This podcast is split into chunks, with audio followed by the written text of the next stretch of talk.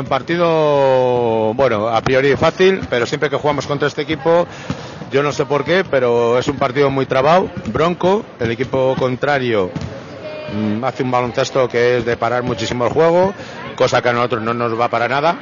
Hasta luego. No nos va para nada y entonces, bueno, pues eh, siguiendo preparando cosas de cara a esa Final Four y ir ajustando pues jugadoras, sistemas y bueno, pues sobre todo, sobre todo hacer mucho hincapié en el tema de concentración, que es lo que falla en este equipo.